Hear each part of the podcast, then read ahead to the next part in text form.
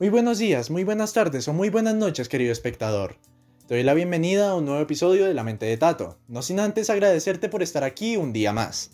En el capítulo de hoy vamos a cuestionarnos acerca de todo aquello que nos gusta o que no nos gusta, todo aquello que define nuestra personalidad en base a lo que opinen o digan los demás, ya que esa es la palabra clave en el episodio de hoy, opinión. ¿Nunca te has preguntado realmente si tus palabras influyen en las decisiones de alguien? ¿Nunca te has preguntado si tus gustos son consecuencia de lo que alguien alguna vez dijo cerca de tu grupo cercano de amigos? Bueno, yo me lo pregunté mientras estaba escuchando música recientemente. Por eso mismo, y por otras razones, quiero que conozcas en el día de hoy el poder de la opinión. Normalmente cuando te pregunto por alguien que yo nunca he visto, lo que estás pensando es en darme una definición física de esa persona. Un ejemplo, yo te pregunto por un chico llamado Carlos, nunca he visto a Carlos. Tú me dices, Carlos es un tipo de estatura mediana, suele llevar lentes de sol, a veces se tiñe el cabello por lo que ahorita tiene el pelo un poquito más claro, tipo castaño, oscuro. Y es ahí cuando yo te digo, espera un momento, no me estás dando una definición concisa porque lo que para ti es mediano puede ser un poquito más bajo para mí o un poquito más alto, ¿no? Además de que no sé qué es eso de color castaño, no me suena. Y es ahí cuando me doy cuenta de que describir a una persona es mucho más difícil de lo que pensamos a veces, ¿no? Si me preguntas a mí sobre cómo describiría a una persona, yo te diría, hago lo mismo que tú acabas de hacer, pero a su vez te describo ciertos aspectos de la personalidad de Carlos que puede que te ayuden a encontrarlo más fácilmente. Un ejemplo. Carlos es un chico de estatura mediana, que tiene un color de cabello algo castaño tendiendo oscuro, pero que además le encanta jugar fútbol, por lo que puede que lo encuentres en la cancha de tal zona. Aparte Carlos es un tipo remelómano, no se despega de sus audífonos ni un solo segundo para escuchar música, por lo que a él siempre le gusta ponerse los audífonos mientras está jugando. Podría ser cualquier chico, ¿no? Demos una definición más concisa. Aparte de eso, Carlos tiene un recipiente en el que lleva el agua que toma después de jugar un partido, que es de color verde, porque a Carlos simplemente le encanta el color verde. Ahí ya estamos dando una definición más concisa de quién es Carlos. Y sí, sé que probablemente estas definiciones no se den a diario, es una definición que puede ayudarte a describir una persona, pero que no es realmente lo que expresamos. Pero, si te das cuenta, dejamos que Carlos solo sea un ejemplo imaginario de un saco de huesos a darle una personalidad, a conformar ciertos aspectos básicos de él para que sea alguien único. A mí me gusta asociar a la personalidad como el término de un rompecabezas que se va armando a lo largo de nuestra vida, con cosas que nos van gustando, cosas que nos van definiendo y cosas por las que otras personas nos definen cuando nos preguntan. Entonces, es ahí cuando comprendemos que tú y yo no somos personas totalmente diferentes. A los dos nos gusta una cosa en común y puedo saberlo simplemente por el hecho de que estés oyendo este podcast.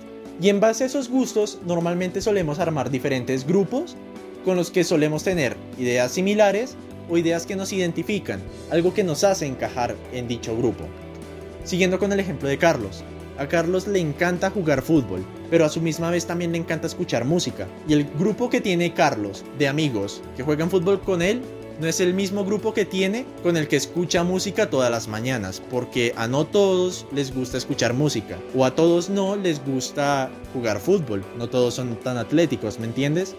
Es allí cuando me hago la pregunta de si realmente conocemos el 100% de las similitudes que tenemos con un grupo en especial. Por ejemplo, si tú entras a un salón de clase con gente que ves a diario, con la que te rodeas cada semestre, en mi caso, o en tu caso todo el año, puedes decir que los une algo en común, que es la carrera que están estudiando o en donde estés estudiando en este momento, ¿no?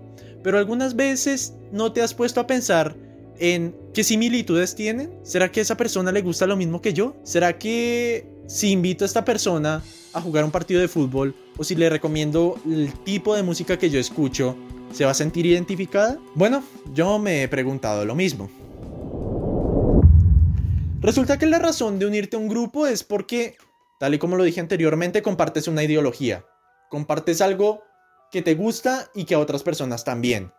Normalmente sueles dar tu punto de vista o tu opinión sobre ciertas cosas.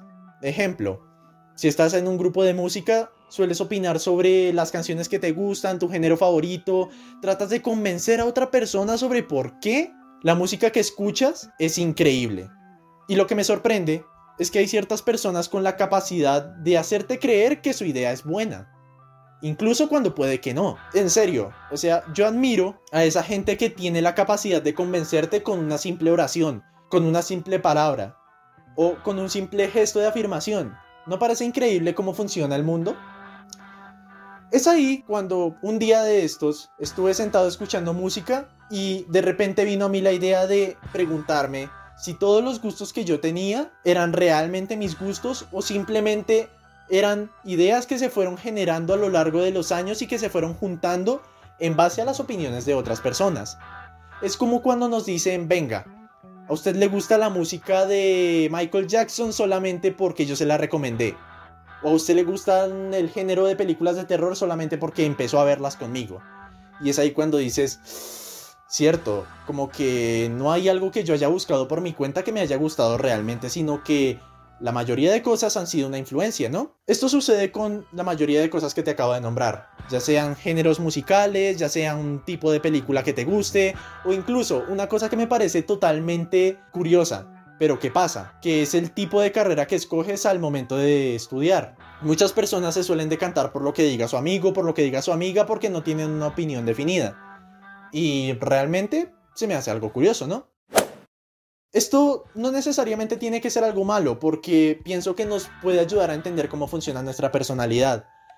Me parece curioso el hecho de que normalmente se suele decir que en la adolescencia es cuando podemos empezar a hablar de algo llamado criterio propio, que es algo que he ido cuestionando a lo largo de este episodio, ¿no? Y hay ciertas personas que dicen que este criterio propio a partir de la adolescencia no se ve modificado bajo ningún concepto, porque dicen, no, a usted le gusta esto y simplemente a partir de la adolescencia usted ya no se cuestiona si le gusta o no le gusta, porque usted ya va siendo menos maleable con el tiempo, ya va siendo menos manipulable y por lo tanto ya puede definir realmente qué le gusta y qué no en base a descubrirlo por su cuenta. Yo personalmente no creo que sea así. Yo creo que a partir de cualquier momento de nuestra vida vamos forjando una personalidad que nos va definiendo. Porque es que imagínate a ti mismo teniendo los mismos gustos durante toda tu vida. No sería para nada interesante, ¿no? Asimismo, tampoco sería interesante el hecho de que a todo el mundo le guste absolutamente lo mismo que a ti. Es de ahí de donde nace la naturalidad de un debate, de donde nace simplemente la convivencia social que tienes al momento de relacionarte con la gente. Es ahí de donde nace el deseo de descubrir cosas nuevas a lo largo de tu vida. Y es ahí donde nace mi argumento de que este criterio propio se va siendo modificado a lo largo de nuestra vida, incluso después de la adolescencia, incluso después de la adultez también. Y llega un punto en el que se detiene, que es el punto en el que morimos. Porque ahí es cuando realmente no podemos definir nada en base a lo que está a nuestro alrededor. Es curioso, y me parece curioso, el hecho de que normalmente la gente se cuestiona acerca de lo que los medios nos suelen hacer creer que nos gusta. Ya sabes, Apple queriendo venderte tu nuevo smartwatch, eh, Samsung queriendo venderte el nuevo modelo de tablet con el que puedes estudiar y hacer diferentes cosas como tomar apuntes, ver películas y tal y tal y tal y tal y tal y tal, pero a su vez nadie se ha cuestionado cómo su círculo social que va cambiando a lo largo de los años ha ido moldeando sus gustos y su personalidad aún más que los pósters que ve en la calle. Es algo curioso, ¿no? Porque siempre pensamos a largo plazo, pero nunca pensamos en las cosas que tenemos de frente. ¿Con cuántos amigos te relacionas constantemente? ¿Y a cuántos amigos constantemente influencias con tus palabras? Porque también tenemos que pensar en algo llamado el poder de la opinión, aquella cosa que hace a la gente ganar o perder argumentos, aquella cosa que hace decir a la gente no, venga, sí, yo tengo razón, o no, venga, sí, usted tiene razón. La verdad es que mi argumento estaba mal, o pienso que esto puede ser definido como algo totalmente diferente. Es ahí cuando los debates surgen, es ahí cuando los cuestionamientos salen a flote. Y pienso que esta es la idea principal que podría darle cierre a mi cuestionamiento. Como idea final, quisiera recalcar y quisiera dar a entender que realmente nuestros gustos sí son gustos propios. Porque aunque tengas un grupo de amigos que se identifiquen con ciertas cosas, es realmente tú el que decide si te gustan o no. Por ejemplo, mientras estaba sentado escuchando música, me di cuenta de que muchas cosas me las recomendaban mis amigos, pero a su vez me di cuenta de que realmente no serían mis gustos si no me gustaran irónicamente. Puede que a mi amigo le guste escuchar música electrónica, pero simplemente a mí no me entra, no me gusta, listo. Pero puede que a ese amigo le encanta escuchar hip hop también. Y resulta que desde el primer momento en el que escuché una canción, no sé, de Cancerbero, Nach, eh, cualquier referente artístico, dije, carajo, me identifico con esto, estos son mis nuevos gustos ahora, ya tengo opinión. Y es ahí cuando puedes decir que realmente son tus gustos, porque es algo que a ti te identifica y es algo con lo que tú sientes que es parte de tu personalidad. Es algo con lo que te sientes a gusto.